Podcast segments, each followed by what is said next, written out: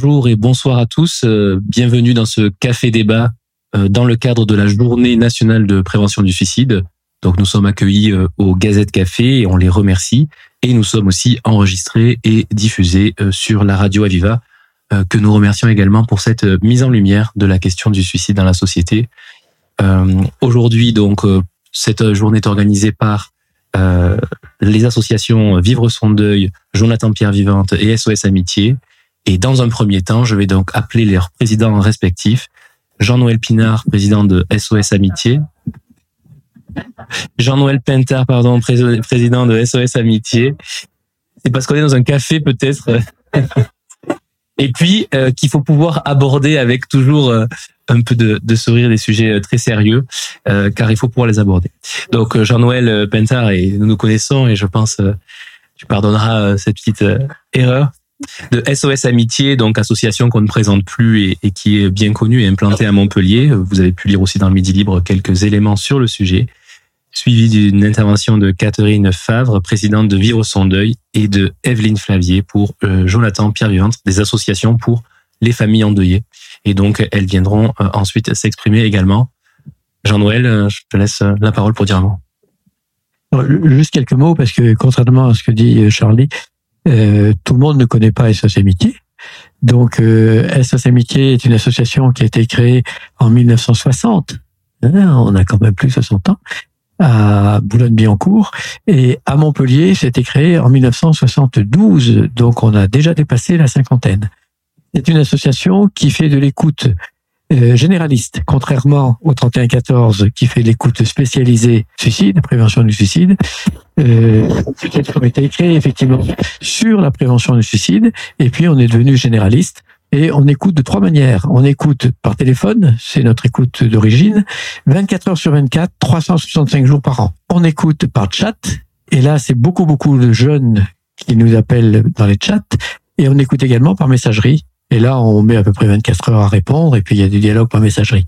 Et c'est une écoute qui est euh, un peu originale, qui paraît un peu originale pour un certain nombre, parce que elle est, c'est une écoute euh, complètement anonyme, contrairement au 3114. C'est là qu'on verra les les différences importantes. Et du coup, c'est là aussi que on, verra peut-être les différences de d'effets euh, sur les personnes où on n'a pas le même objectif. Hein, euh, c'est pour ça que nous sommes complémentaires et on est ravis de leur donner euh, un peu de lumière parce que c'est intéressant qu'on soit très nombreux à travailler sur la prévention du suicide.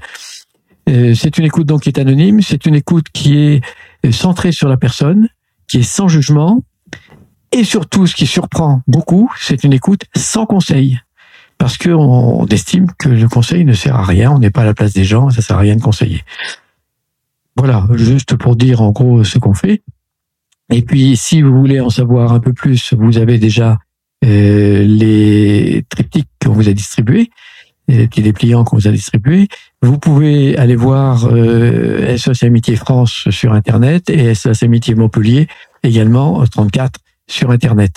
Et puis, on verra dans le débat euh, répondre aux questions pour vous présenter un peu plus éventuellement voir en, regard des autres associations l'activité de chacun. Ce qui nous paraît important, en tout cas à nous, et ça fait déjà longtemps qu'on travaille avec Vivre son deuil et Jonathan Pierre Vivante, c'est d'avoir une collaboration avec d'autres associations que il y a vraiment du travail pour tout le monde. Alors une autre différence aussi qui est importante, c'est que nous, il n'y a que des bénévoles sur SOS Amitié, alors que 3114, ce sont des professionnels. C'est pas le même objectif, hein, c'est pas les mêmes objectifs, c'est pas les mêmes modes d'intervention. Et euh, comment dire Oui, ben ça reste très complémentaire. on va rester là, c'est pas la peine de faire durer trop longtemps. Euh, Catherine, tu vas intervenir? Alors c'est maintenant à Catherine Favre pour l'association euh, Vivre son deuil. Alors bonsoir à tous. oui, donc l'association Vivre son deuil, elle est, plus jeune que, que SOS Amitié. Elle a une vingtaine d'années en France et elle a huit ans à Montpellier. Et donc, euh, nous accompagnons euh, toutes les personnes qui en font la demande euh, et qui sont en deuil, qui ont besoin d'un soutien ou de repères aussi sur le deuil. Donc, que ce soit des adultes, que ce soit des familles, que ce soit des enfants, des adolescents. Et nous essayons là aussi de leur permettre de, de cheminer dans leur dans leur processus de deuil, de comprendre ce qui leur arrive, de se rassurer aussi, voilà, de trouver des repères, pas de conseils non plus. on est mal placé pour ça. Euh, voilà, donc on a, on est un petit groupe de bénévoles formés et supervisés, euh, comme le demande la charte de la de la fédération européenne, donc vivre son deuil. Euh, voilà, on a on a essayé sur Montpellier, on essaye toujours d'avoir des modalités d'accompagnement un petit peu originales ou créatives ou diversifiées en tout cas. Donc on accompagne à la fois par téléphone, bon par des échanges de mails, on accompagne dans des entretiens individuels ou euh, familiaux qui sont gratuits, bien sûr. Il y a des personnes qui veulent pas parler individuellement, mais qui veulent trouver du soutien dans un groupe. Donc, on a des groupes, euh, voilà, d'entraide en fait. Et puis, on, on anime aussi, euh, certaines bénévoles animent des cafés d'œil. Donc là, on vient si on veut, on parle si on veut, on, on s'inscrit pas, on est plus anonyme, mais ça permet aussi de, voilà, d'avoir de, de l'information. Des randos d'œil pour les gens qui, qui ont envie de se remettre en route et qui ont envie de voilà d'avancer un peu euh, et de, de, se remettre euh, en forme, je dirais, tout en travaillant euh, voilà leurs émotions ou ce qui ce qui est là en eux quoi. Voilà donc de la diversité et puis bon une attitude je dirais évidemment de non jugement d'accompagnement classique quoi classique des bénévoles voilà eh bien, merci, merci beaucoup. Et puis, euh, pour continuer sur euh, les associations organisatrices, donc euh, j'invite Evelyne Flavier pour Jonathan Pierre Vivante à venir présenter son association. Merci, bonsoir à tous et merci d'être là. alors, Jonathan Pierre Vivante est une association JPV maintenant, il faut l'appeler.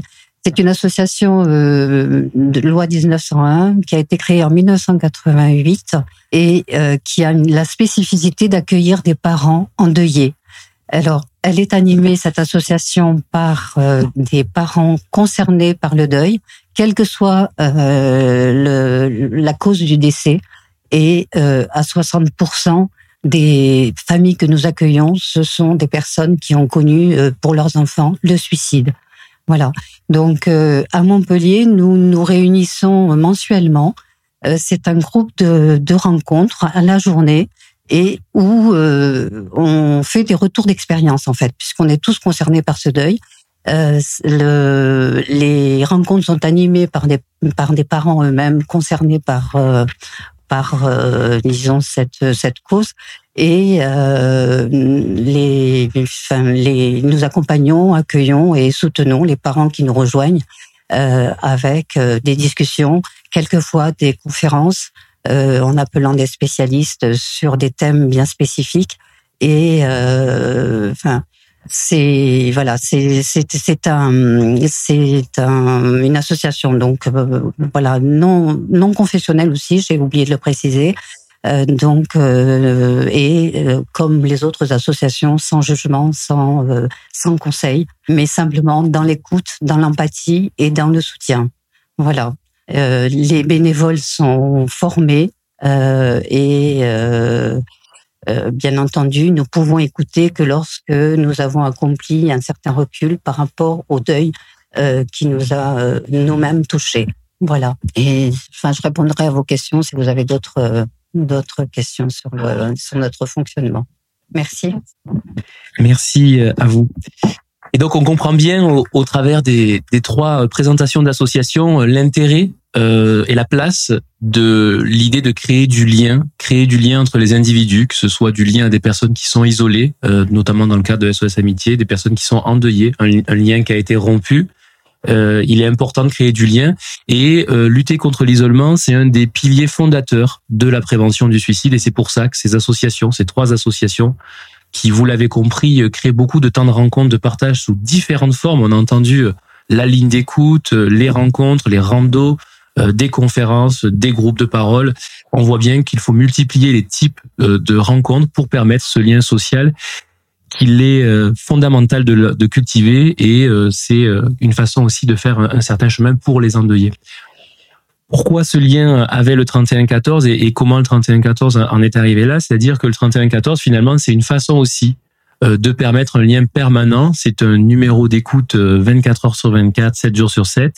Et pour vous en parler dans cette journée nationale de prévention du suicide, je vais laisser la parole à la fois à Sophie Camp, qui est psychologue et qui travaille dans le dispositif, donc qui répond au téléphone, notamment des appels, et puis à Kim Nigon, qui est assistante sociale, qui travaille également pour le 3114 euh, afin de développer euh, le réseau, les partenariats, comme ce soir notamment, hein, puisque c'est ce n'est pas un secret, c'est dans le cadre de ce développement de partenariat que euh, est né cet espace.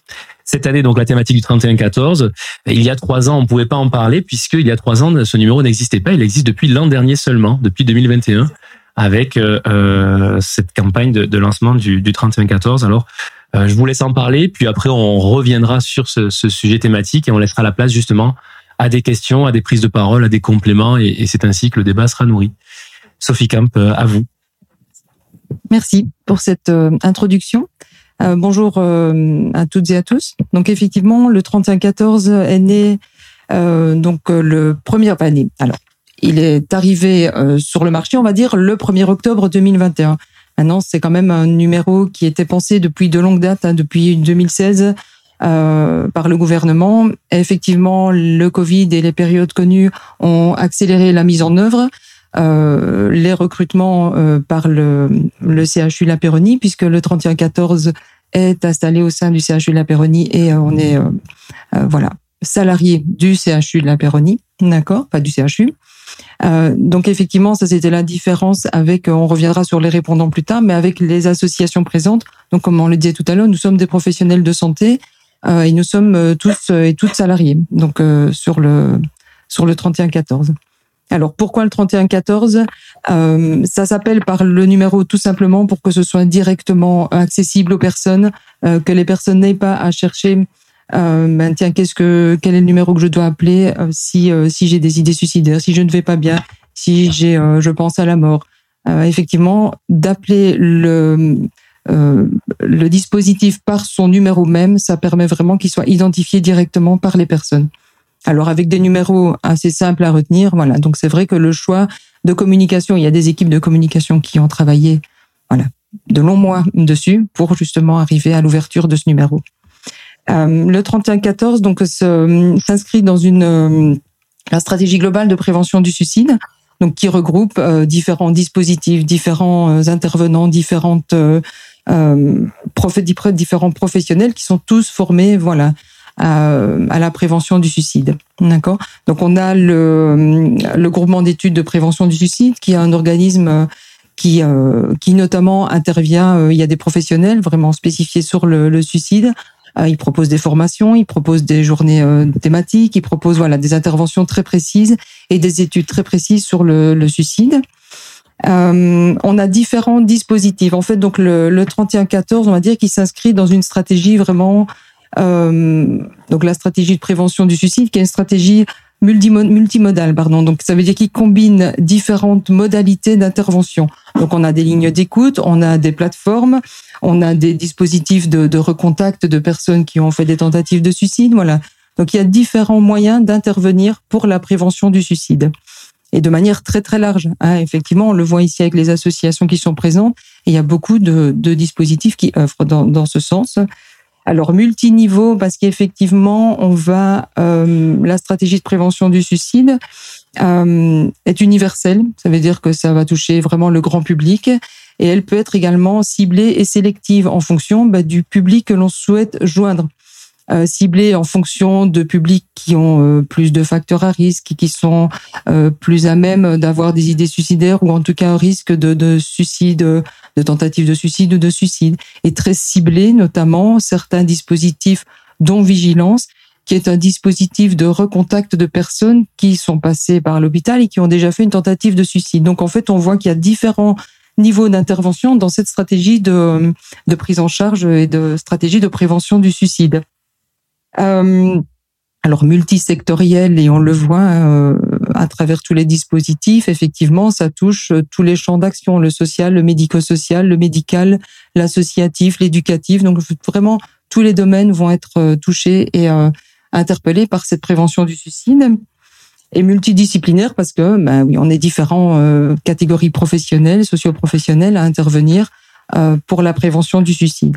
Donc le 3114 s'inscrit parmi les différents dispositifs qui existent déjà. Donc je vous ai parlé de vigilance. Euh, il y a euh, le dispositif, alors plutôt la euh, une plateforme notamment qui s'appelle Dites je suis là, qui est une plateforme, un site internet avec de nombreuses ressources, notamment pour les aidants, pour des tiers, pour des personnes qui souhaitent avoir du renseignement sur comment faire face à une personne qui a des idées suicidaires.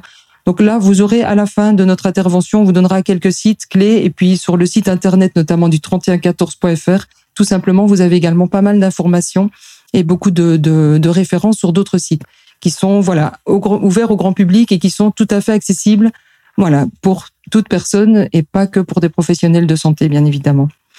Euh, donc on a des dispositifs comme euh, Papageno qui est effectivement un dispositif connu également, notamment au niveau de la communication, euh, pour éviter bah, l'effet de, de de contagion, pardon, de contagion suicidaire. Donc on s'est rendu compte également au niveau bah, de des la communication au niveau des journalistes, etc., de éviter certaines thématiques d'éviter de citer, par exemple, des endroits euh, quand il y a eu un suicide à tel endroit, bah, d'éviter de citer l'endroit, d'éviter de propager parce qu'on a vu qu'il y a un effet de contagion. Hein. donc effectivement, ça s'est vu euh, plusieurs fois. Euh, c'est ce qu'ils appellent l'effet Werther et effectivement, on s'est rendu compte que si on parle de manière intense d'un suicide spécifique, ça peut effectivement avoir un effet de contagion sur certaines populations. Voilà. Donc tout ça, je vais pas vraiment rentrer plus dans les détails. C'est pour vous dire que le 3114 s'inscrit euh, il n'est pas arrivé comme ça par hasard, d'accord? Il s'inscrit vraiment dans un dispositif, euh, dans une stratégie globale de prévention du suicide et, on est tous liés en fait, les uns aux autres. Merci pour cet exposé. Il y a eu beaucoup d'informations évidemment. Euh, ce que l'on peut comprendre quand même, euh, le mot prévention a été dit plusieurs fois et c'est peut-être l'occasion dans cette émission de rappeler que euh, la mortalité par suicide, en fait, le phénomène du suicide est en fait une cause de mortalité évitable parfois, on entend, on rencontre mmh. autour de nous des personnes qui peuvent dire quand quelqu'un veut vraiment mettre fin à ses jours, il y arrive. Il y a un certain nombre d'idées reçues sur le sujet, alors même que vous avez cité le GEPS, le groupement d'études de prévention du suicide, qui est un peu la caution scientifique mmh. de ce plan national de prévention du suicide. De nombreuses études montrent que quand on prend un certain nombre de mesures, on arrive à faire réduire la mortalité par suicide, les idées suicidaires, les tentatives de suicide. Donc, tous ces facteurs-là. Et donc, c'est bien de le rappeler, mhm. aussi bien dans la presse, comme vous l'avez dit, que en mettant des dispositifs d'appel à l'aide. Et c'est comme ça qu'est né le 3114 pour faciliter euh, l'appel à l'aide et la mise en place en commun de ce numéro. Il existe aussi, vous l'avez dit, la formation, le développement des programmes de formation. Cette formation qui s'articule pour les sentinelles qui sont tout un chacun. On a tous un rôle de sentinelle dans un groupe social ou bien euh, dans un groupe professionnel ou dans un, un espace particulier et puis euh, des évaluateurs et derrière des intervenants de crise qui sont le plus souvent positionnés soit dans les services d'urgence qui accueillent des psychiatres euh, H24, il y en a quelques-unes dans la région, alors à Montpellier c'est l'hôpital La Péronie, soit effectivement comme vous l'avez dit sur le 3114 en en composant ce numéro. Et puis euh, il y a beaucoup de moyens aussi pour rentrer en contact avec le 3114 puisqu'il est sur tous les réseaux presque pour diffuser d'informations. Donc effectivement, il est sur les réseaux sociaux et euh, voilà. Donc on a les différents réseaux sociaux. Euh, et pour nous contacter, bon, mais c'est très simple. Alors, qui peut nous contacter? On a soit les personnes elles-mêmes qui ont euh, des idées suicidaires, d'accord, ou euh, une souffrance qui n'est peut-être pas toujours identifiée telle qu'elle par, les, par la personne, d'accord? on a donc les personnes. On a également les tiers. Alors, les tiers, ça peut être de la famille, des amis, des proches. Ça peut être des professionnels de l'enseignement, de l'éducation.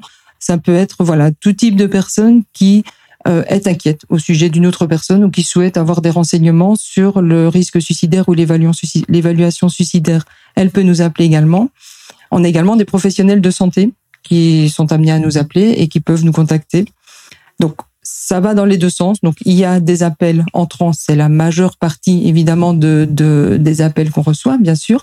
Mais il y a également euh, possibilité pour nous répondants de faire des appels sortants. Donc il faut savoir qu'on a quand même, on assure quand même. Alors on ne fait pas de suivi thérapeutique, d'accord, ce ne sont pas des psychothérapies ou autres, mais par contre on assure quand même un certain suivi euh, de notamment de l'orientation qu'on a proposé à la personne qui nous appelle. Donc on a euh, des relations avec des médecins, avec des psychiatres, avec euh, bah, notamment les SAMU également de France, puisqu'on on va vous expliquer un petit peu la, la répartition des différents centres dans la France, mais effectivement, on est amené à pouvoir recevoir des appels d'habitants de l'île parce que le centre de l'île est fermé ou pas fermé mais est occupé ou a déjà de nombreux appels. Donc on peut être amené à recevoir des appels de, personnes de la France entière et on est susceptible de pouvoir prévenir les secours de la France entière en cas de, de crise suicidaire extrême ou de tentative de suicide. D'accord? Donc effectivement, on a différents. toutes ces personnes-là peuvent nous appeler, que ce soit les personnes elles-mêmes ou l'entourage ou des professionnels de santé. On comprend que ce numéro euh, est vraiment le, numéro de recours euh, à, à, solliciter à tout moment euh, du jour et de la nuit quand on se pose une question sur le sujet. Euh, peut-être euh, Kim Nigon, donc vous êtes assistante sociale donc au sein du dispositif. Vous avez expliqué tout à l'heure que votre rôle est vraiment de développer les partenariats et il en faut des partenariats pour arriver à, à faire diffuser ce numéro, à travailler en interaction avec les associations de terrain qui se sont présentées, avec aussi les professionnels de santé. Est-ce que vous pouvez nous dire comment s'organise un peu votre travail au sein de, du 3114 et les partenariats que vous tissez? Comment on arrive à euh, pouvoir prendre les appels de toute la France et faire les liens à ce niveau-là. Alors bonjour à tous et à toutes. Donc effectivement, donc je suis assistante sociale et mon ma principale mission va être de faire euh, le réseau. Donc je le fais notamment avec mon collègue euh, qui est pas là aujourd'hui, mais Monsieur Guillaume Josselin, qui est chargé de réseau sur le 3114. Donc on travaille vraiment ensemble sur ce point-là.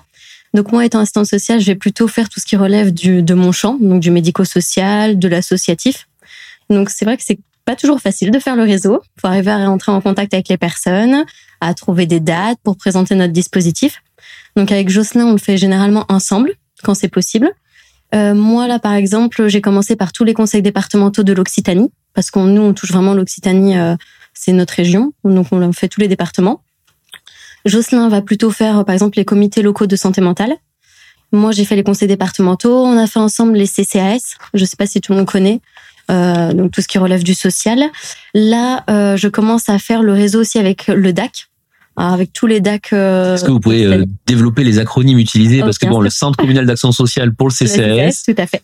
Et le DAC, c'est le dispositif d'appui à la coordination. Donc là aussi très important. Euh, alors c'est compliqué. Le DAC, c'est oui, les dispositifs d'appui à la coordination pour eux aussi développer le réseau. Ils appuient aussi un certain nombre de, structures dans leur département. Et donc le but, c'est que nous, en leur présentant, puissent eux aussi faire redescendre dans le département euh, le dispositif. On essaie de viser en fait assez haut les structures pour qu'après le sujet soit développé vraiment dans les départements pour que le public, un maximum de public soit touché et connaisse le dispositif. C'est vraiment notre but.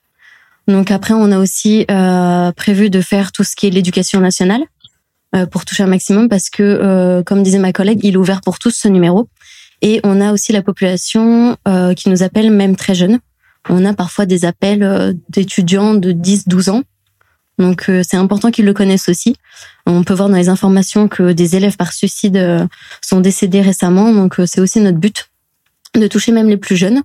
Donc euh, voilà, c'est ma principale mission et je suis aidée de mon collègue pour ça. Ok, ben merci beaucoup euh, pour ces précisions. Peut-être euh, Sophie Kams, un mot sur concrètement comment ça se passe quand vous recevez un appel, quelqu'un appelle le jour, la nuit? Est-ce que vous pouvez nous faire partager un peu un cas, une situation que vous avez en tête sur comment ça se passe et comment vous avez pu gérer la situation? Parfois, on n'ose pas composer un numéro, on se dit qu'est-ce qui va se passer? Euh, euh, à mon cabinet, je reçois des fois des, des, patients, je leur parle du 3114, ils me disent oui, mais si j'appelle, ils vont me dire qu'il faut absolument aller aux urgences ou on va m'envoyer euh, les secours, alors que des fois, effectivement, on est un peu dans ces, dans ces questionnements-là. Comment ça se passe concrètement? Quelqu'un appelle, voilà. Alors, concrètement. Donc, effectivement, juste comme vous précisez bien, on a un centre 24 heures sur 24. Il y en a trois en France. Donc, il y a Montpellier, Lille et Brest. C'est les trois centres qui sont vers 24 heures sur 24. Sinon, il y a 12 autres centres de jour.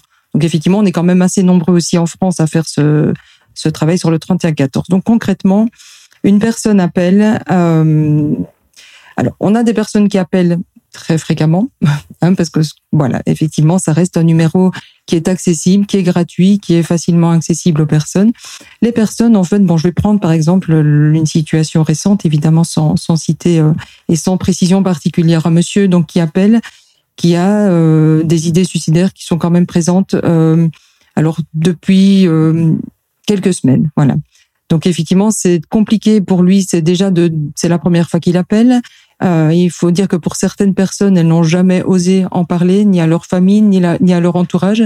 C'est vrai que le suicide reste quand même une thématique qui est difficilement entendable pour euh, pour des, pour un entourage, que ce soit pour de la famille, des parents, des enfants. Donc effectivement, ce monsieur n'en a jamais parlé à personne. C'est très compliqué de faire le premier pas, mais il arrive à le faire. Donc effectivement, nous, notre premier rôle, c'est vraiment d'établir le lien, de, de recevoir la personne avec ce qu'elle nous dit et d'établir ce lien de confiance, de non-jugement. Alors là, on se rejoint, qu'on soit bénévole ou professionnel, on est tous sur le même euh, le, le, même style d'entretien. Il n'y a pas de jugement, on accueille la personne telle qu'elle avec le passé qu'elle a eu. Donc cette personne, voilà, a eu un passé euh, pénitentiaire. Donc il est, euh, il est très embêté par rapport à ça aussi parce que voilà, il pense qu'il y a quelque chose un peu de honteux autour de ça. Donc c'est vraiment le premier rôle, c'est vraiment la réassurance. Après, rapidement, on est, on pose toujours à tout le monde la question est-ce que vous avez des idées suicidaires? Alors, de le dire, ça ne va pas créer des idées suicidaires chez quelqu'un qui n'en avait pas. Ça, c'est très important aussi, et c'est le conseil qu'on donne aussi aux familles qui nous appellent, parce que parfois, on va se dire, bah, je vais pas en parler parce que ça va peut-être lui donner des idées. Non, il vaut mieux poser la question. La personne, bien souvent, si elle en a, elle va être rassurée de se dire, bah, ok, j'ai quelqu'un en face de moi qui peut entendre que oui, j'ai des idées suicidaires et oui, j'ai envie de mourir. Donc effectivement, ce monsieur, ben, il me dit oui, là, j'en peux plus, euh, j'ai plus rien à faire, j'ai 50 ans, c'est fini, ma vie, elle est finie, j'ai plus rien à faire. Donc effectivement, c'est d'évaluer nous notre rôle à partir de des dires de la personne et de ses paroles, c'est d'évaluer aussi quand même l'urgence suicidaire. Où est-ce qu'on en est dans ces idées? Est-ce qu'il y a un scénario? Alors ça semble très terre à terre dit comme ça, mais effectivement c'est quelque chose qui rassure la personne qu'on peut vraiment mettre des mots sur et des mots très pratiques et très simples euh, et d'aller droit au but en fait et de qui puisse exprimer ça et qui puisse exprimer vraiment bah oui j'ai pensé à ça euh, là, c'est un scénario de prendre sa voiture et, d'aller euh, voilà se jeter quelque part. Ou... Mais, mais c'est quelque chose de pouvoir extérioriser la parole, ça les rassure vraiment et ça ne va vraiment pas précipiter le geste. Donc effectivement, c'est de créer le lien, de voir est-ce que vous avez déjà une prise en charge, est-ce que vous avez un suivi thérapeutique, est-ce que vous voyez un médecin? Donc ce sont des questions voilà qui, sont amenées euh, voilà dans la discussion. On laisse beaucoup parler les personnes. Donc s'assurer de savoir est-ce qu'il y a déjà un suivi, oui, non. Euh, S'il n'y a pas de suivi, c'est les conseiller sur quel suivi ils peuvent mettre en place. Euh, suivi euh, vers un psychiatre, vers un psychologue, vers un thérapeute, vers un médecin généraliste à minima. Voilà.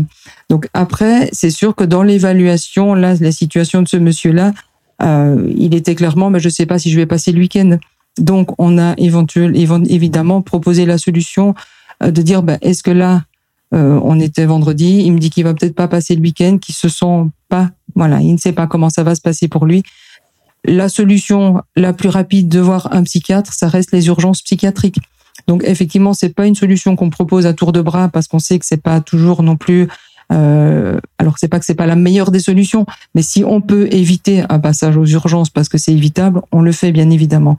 Si on ne peut pas l'éviter aussi, c'est la seule solution, pour que la personne soit prise en charge et soit mise en sécurité. Donc là, ce monsieur-là était d'accord. Voilà, on a mis en place pour qu'il puisse être orienté vers un psychiatre en urgence.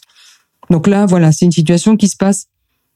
Alors bien, en tout cas, euh, où la personne, elle est effectivement d'accord de l'orientation qu'on lui propose. Il y a des personnes qui ne sont absolument pas d'accord. D'accord? Donc on est là aussi pour accueillir bah, le refus éventuellement d'une personne, de voir la solution qu'on peut mettre en place avec elle.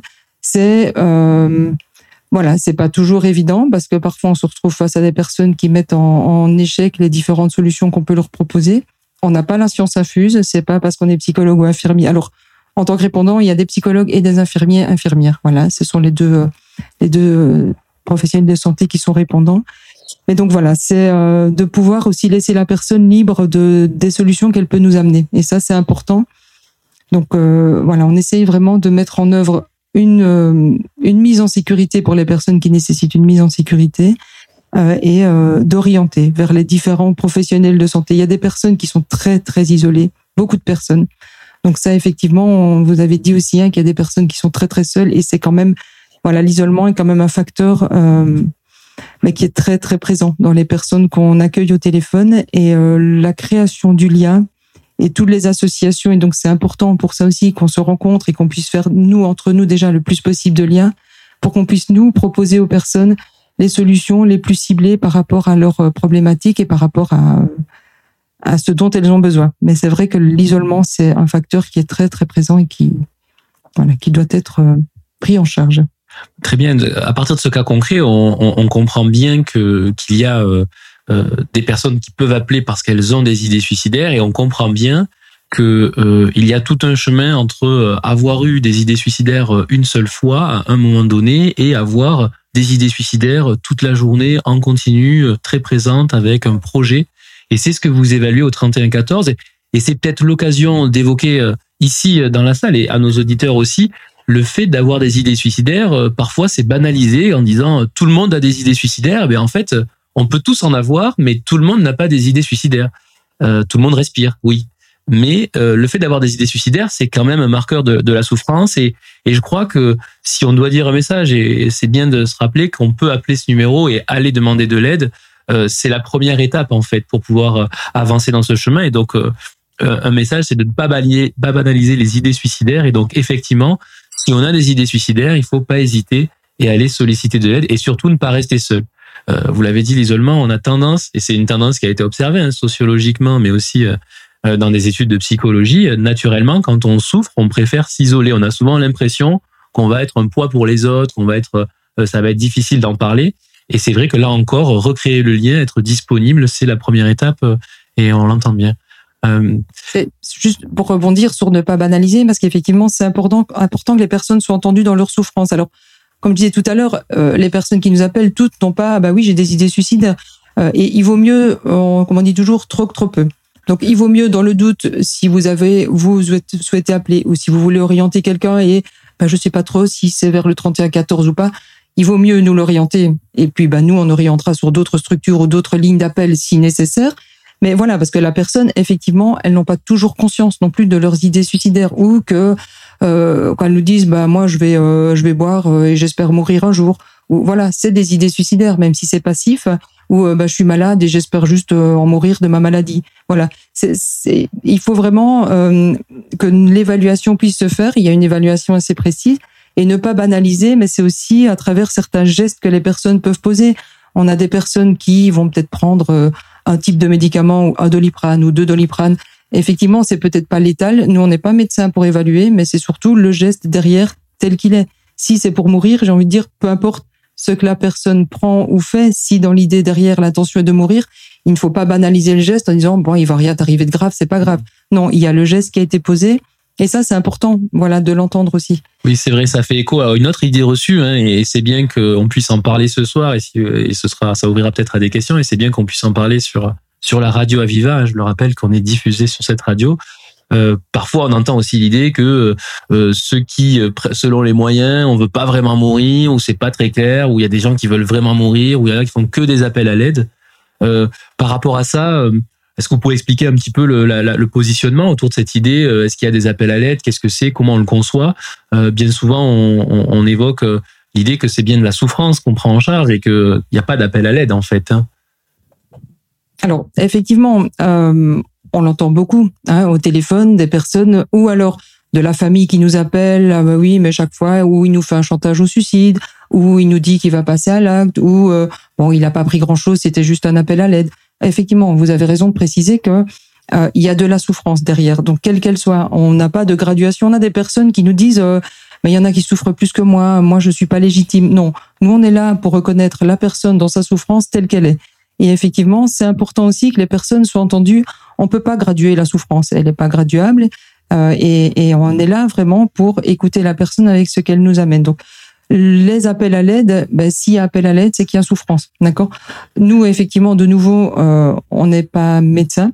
Alors, on a un référent psychiatre. Alors, on a une garde nationale. Alors, je précise parce qu'effectivement, quand je dis qu'on n'est pas médecin, c'est qu'au niveau, alors on a des connaissances comme tout le monde euh, sur la létalité, notamment ou pas de, de certaines euh, certains dosages ou certaines doses de médicaments prises. Par contre, on préfère toujours en référer à un médecin. Enfin, on préfère et on en réfère à un médecin. Et on a donc notre psychiatre également, qui est euh, le docteur Lucide Villain, qui est la référente du 3114 pour le dispositif de Montpellier.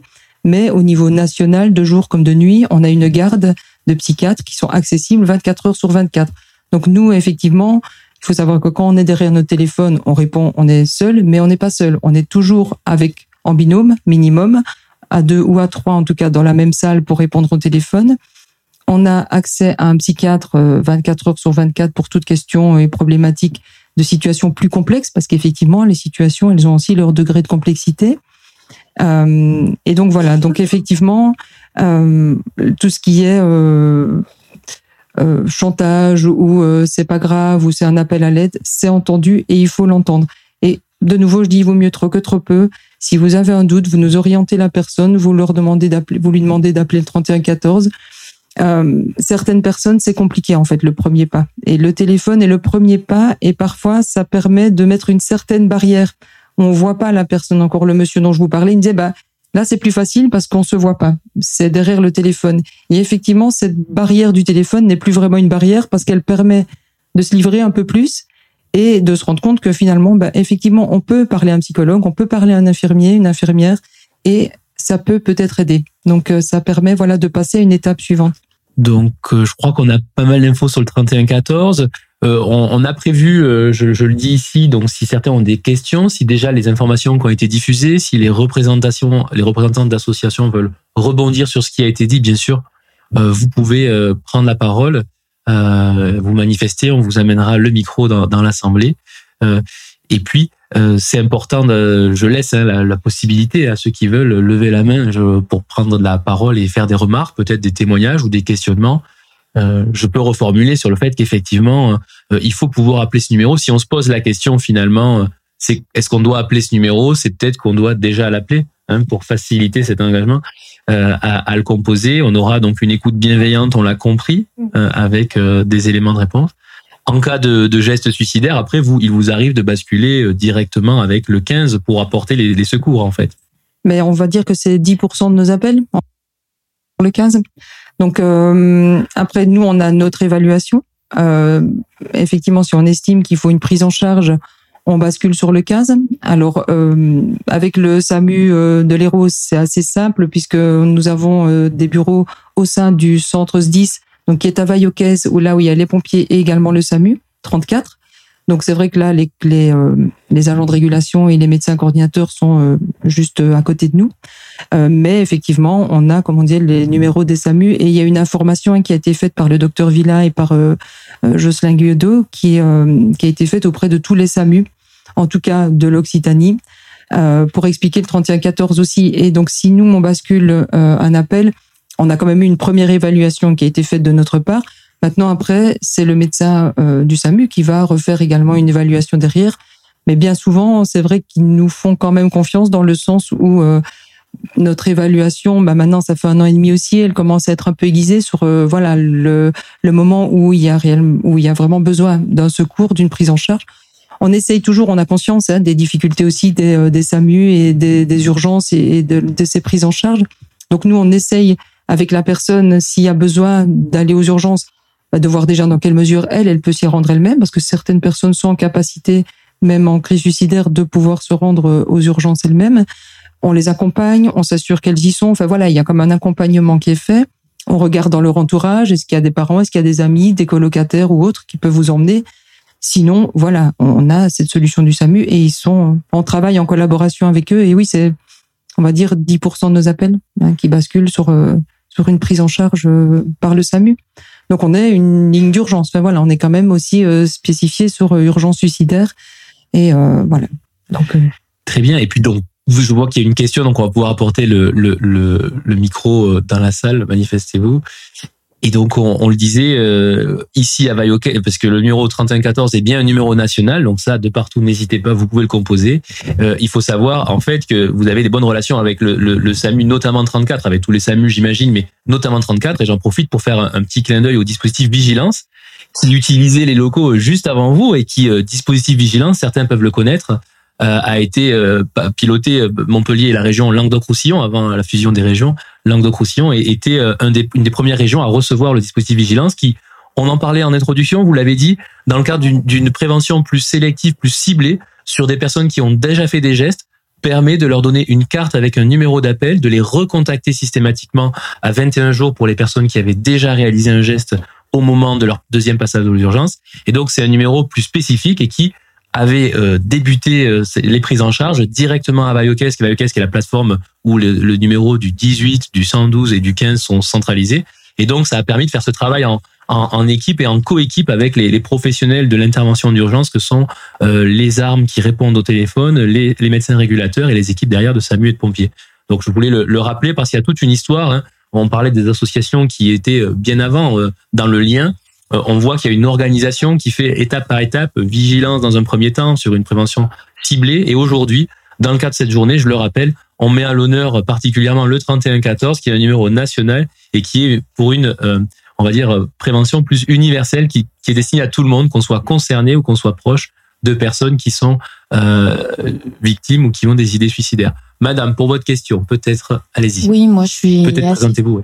tante sociale au CHU, donc euh, l'information est bienvenue, même si j'en avais entendu parler. Je voulais juste savoir euh, quand on appelle, euh, on tombe sur un professionnel.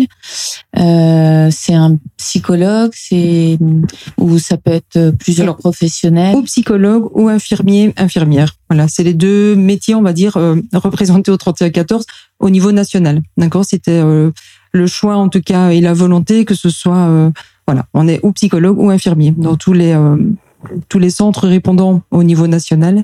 Ce sont ces deux corps de métiers-là, voilà, qui sont représentés. Ce sont ces deux professionnels qui répondent au téléphone. Oui, de rien. Merci. Peut-être une autre intervention, une autre question. Voilà, en général, c'est c'est comme euh, quand on compose le numéro, il faut faire un premier ça. pas et puis après les choses viennent naturellement. Allez-y pour la deuxième question. Euh, petite question, euh, si admettons la personne elle va aux urgences euh, d'elle-même ou par le SAMU, est-ce que vous faites un lien avec le psychiatre euh, des urgences ou pas? Alors, avec le psychiatre, euh, ça dépend le psychiatre qui est en place. Alors, pas par rapport au choix du psychiatre, hein, mais effectivement, on fait un lien dans le sens si on oriente une personne aux urgences, on va s'assurer, voilà, du prévenir les urgences, demander l'avis, l'accord à la personne. Mais bon, si elle y va, elle est d'accord qu'on transmette un minimum d'informations et effectivement de prévenir aussi aux urgences que telle personne va arriver pour telle raison et euh, voilà qu'il a appelé le 31, il ou elle a appelé le 3114. Donc on crée le lien pour que la personne arrive quand même dans un contexte, ce qui rassure également la personne de savoir que nous, on a créé le lien, qu'elle va pas arriver en inconnu aux urgences et, y a euh, voilà une prise en charge qui euh, va déjà être un peu ciblée par rapport à, à la problématique de la personne. J'ai une autre question, Euh, parce que moi j'accompagne des femmes isolées, euh, violences de, enfin, victimes de violences conjugales, Euh, et ça peut arriver qu'elles aient des idées suicidaires, et parfois elles sont alcoolisées justement, et ça peut du coup arriver. Et comment ça se passe? Est-ce que vous avez des appels où les personnes sont alcoolisées? Comment du coup c'est pris en charge? Oui, alors oui, on en a effectivement. Euh, alors, bah, c'est pris en charge comme tout autre appel, dans la mesure où l'évaluation est possible aussi. Alors, j'ai envie de dire, tout dépend aussi euh, du niveau d'alcoolisation de la personne. Euh, Il y a des personnes qui sont voilà alcoolisées, mais effectivement où l'évaluation est tout à fait euh, possible.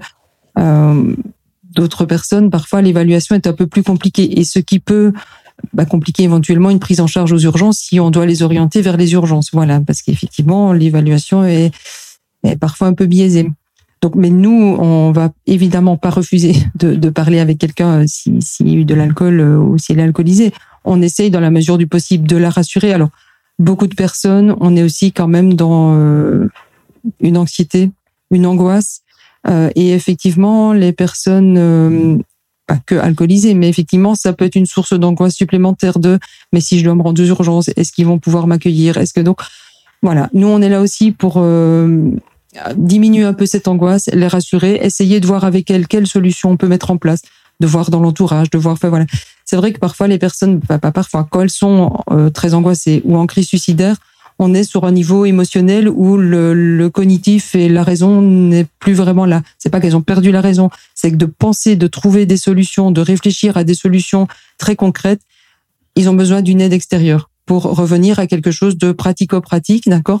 Donc parfois, ça permet aussi, avec notre intervention, de pouvoir diminuer l'angoisse, diminuer l'anxiété et mettre en place des solutions un peu plus concrètes qui vont pouvoir apaiser la personne sans devoir passer euh, par les urgences ou par quelque chose d'un peu plus euh, voilà de médicalisé ou autre. Mais c'est vrai que voilà, on, on, accueille tout type de personnes et on essaie dans la mesure du possible de faire une évaluation euh, la plus juste possible. Ce qui est complexe, je trouve, c'est, enfin moi ça m'est arrivé, c'est du coup d'accompagner aux urgences une euh, Mhm. femme euh, qui était alcoolisée et qui avait des, des idées suicidaires et en fait euh, elle a pas pu être prise en charge directement parce qu'elle était trop alcoolisée. Euh, et moi, je pouvais pas l'accompagner jusqu'au bout. Elle devait y rester la nuit. Mhm. Mais en même temps, j'avais peur euh, qu'elle parte parce qu'elle voulait pas rester aux, urgences. Et en même temps, elle était très vulnérable. euh, donc c'est complexe, quoi, surtout quand elles sont euh, alcoolisées, quoi, pour la prise en charge en tout cas. Bien sûr, si je puis me permettre, je vais mettre ma petite casquette d'ancien médecin psychiatre des urgences et j'ai travaillé dans différents services de la région. Donc la question de l'alcool, de toute façon, il est important de le dire, c'est un des facteurs de risque de mortalité par suicide. Donc il y a une association et les personnes qui ont des maladies addictives et des pathologies euh, de dépendance aux substances et dont l'alcool ont un risque plus élevé euh, de décès par suicide. Donc bien sûr que le risque est important. Pour euh, ce qui est de l'évaluation, évidemment qu'au téléphone, quand on a quelqu'un qui compose le numéro et, et vous essayez de tant bien que mal de, de pouvoir accueillir ces appels, de les orienter, d'évaluer aussi le niveau, parce que on imagine bien dans l'alcoolisation que selon les, les, le- la quantité d'alcool que la personne peut avoir, elle n'est pas dans le même état. Le principe pour l'évaluation qui se fait aux urgences et donc par le psychiatre à ce moment-là, c'est effectivement de pouvoir faire l'évaluation en dehors euh, de l'effet toxique des substances, que ce soit l'alcool ou d'autres produits. Et c'est pour cette raison que lorsqu'on va aux urgences sous l'emprise de l'alcool, il faut réévaluer euh, la personne à distance euh, de l'imprégnation alcoolique. Pourquoi? Parce que d'une part, le- les discours sont vraiment différents, l'expérience le montre et c'est assez édifiant que au moment où on est pris par l'alcool, on a une altération aussi de son jugement et de ses propres perceptions. Donc c'est vrai que ça amène une difficulté, on la comprend tout à fait et c'est pas parce que les psychiatres aux urgences euh, diffèrent le temps d'évaluation ou doivent réévaluer, c'est juste parce que tout le monde le comprend aisément. Euh, on peut pas évaluer euh, correctement une situation sur une personne qui est imprégnée par l'alcool. Et ça me permet de rebondir sur ce qu'on disait sur la capacité, le champ cognitif, ce que vous avez évoqué lors lorsqu'on est en crise.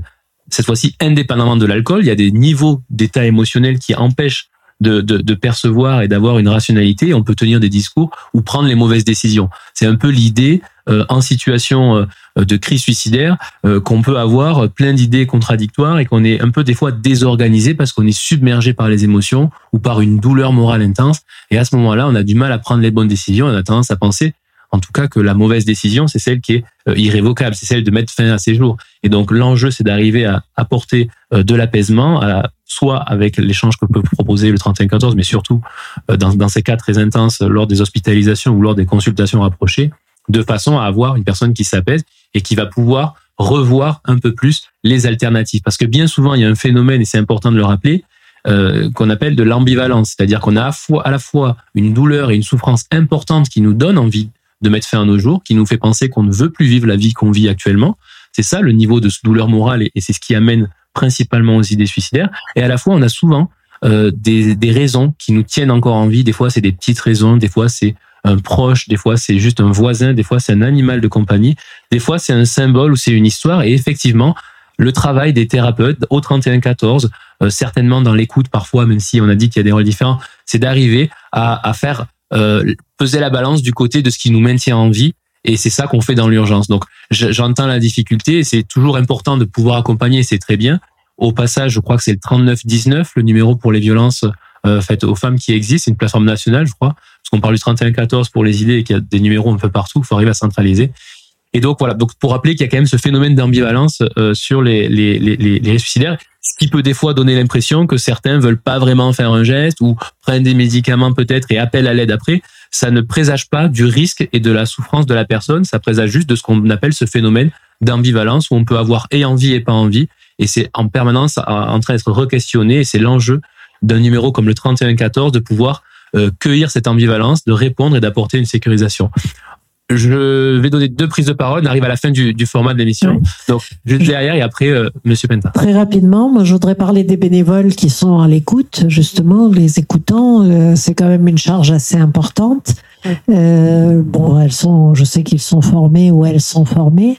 Est-ce qu'ils sont aussi soutenus psychologiquement? Parce que c'est pas évident d'avoir quelqu'un au bout euh, du fil euh, qu'on qu'on sent prêt à passer à l'acte. Donc c'est quand même une charge importante. Et voilà, donc je voulais voir un peu sur ce suivi-là. Je voulais avoir quelques informations. Les bénévoles, c'est nous, c'est pas eux. Donc, euh, euh, pour répondre directement à la question, on a deux heures de supervision par mois pour tous les écoutants. C'est indispensable d'avoir ce retour et de pouvoir échanger euh, sur les douleurs, oui, vu la charge mentale que ça représente pour nous et le fait qu'on peut en souffrir aussi. hein. Il y a, on entend des choses qui sont parfois extrêmement lourdes, extrêmement difficiles, donc il faut qu'on puisse en parler. Et je voudrais rebondir sur euh, ce que vous avez dit tout à l'heure et sur euh, ce que tu viens de dire là maintenant, sur le fait qu'il est indispensable de parler. Et je trouve que euh, pour nous qui sommes à l'écoute de la parole, euh, j'ai le sentiment qu'il y a quelque chose de magique parfois, parce que simplement en écoutant, en donnant la place à la personne et en lui donnant la totale place, c'est-à-dire à la fois sa place de personne souffrante, mais aussi de personne qui a aussi d'autres raisons de vivre, et arriver à lui montrer qu'elle est à la fois euh, alors c'est l'ambivalence, mais elle est complète. Elle et ça nous arrive souvent à la fois de pleurer et de rire au téléphone. On arrive à jouer sur les deux registres. Et quand on arrive à rattraper le registre de ce qui fait vivre la personne, alors ça peut être n'importe quoi, hein, l'animal ou euh, tout à fait euh, les proches, etc., ou simplement les passions que la personne a pu avoir dans sa vie. Euh, c'est assez extraordinaire comme. euh, alors nous, notre objectif, c'est pas de conduire euh, à soigner éventuellement, on rentre pas dans le sanitaire du tout, euh, dans la santé, nous ne sommes pas des thérapeutes. Par contre, on rentre complètement, dans notre charte, c'est faire baisser l'angoisse. Et à partir du moment où on fait baisser l'angoisse, on redonne à la personne la capacité de penser elle-même. Et tu disais bien qu'en fait, sa pensée était complètement troublée par sa souffrance et à un moment, elle peut repenser à nouveau et trouver aussi des solutions. Bon, je n'irai pas plus loin parce que Oui. Je, je crois qu'on arrive à, à la fin de, du, du temps d'émission. Il nous reste quelques minutes, peut-être un dernier mot, et puis je, je, je ferai la synthèse. Et pour les, les personnes présentes dans la pièce, on pourra euh, euh, poursuivre juste après euh, quelques échanges informels pour pas que vous restiez avec vos questions. Juste, je voulais alors deux secondes rebondir vraiment sur le bah, la volonté en fait quand il y a un geste suicidaire, beaucoup de personnes nous disent je veux pas mourir. C'est pas mourir que je veux, c'est je veux que ma souffrance elle s'arrête. Et pour l'instant, c'est la seule solution que j'ai trouvée. Donc voilà, en fait, c'est c'est là aussi là-dessus qu'on rebondit nous parce que ben voilà, vous n'êtes pas seul et on peut chercher d'autres solutions. Mais ça, c'est important. La personne, elle veut pas mourir. Hein, donc c'est important, voilà, juste de préciser préciser ça pour euh, voilà pour la prise en charge des personnes euh, suicidaires. Ouais. Merci à, à tous et à toutes pour vos interventions. Donc, on a traité du 3114, un numéro qu'il ne faut pas hésiter à composer, que l'on soit euh, concerné par des idées suicidaires ou que l'on soit proche de personnes en difficulté. Merci aussi euh, à Jean-Noël Pentard, à Catherine Favre et à Evelyne Flavier pour l'initiative de cette journée dans le cadre de, je le rappelle, la Journée nationale de prévention du suicide et où nous étions accueillis au Gazette Café. Merci à vous et n'hésitez pas à nous appeler au 3114. Et merci. Merci.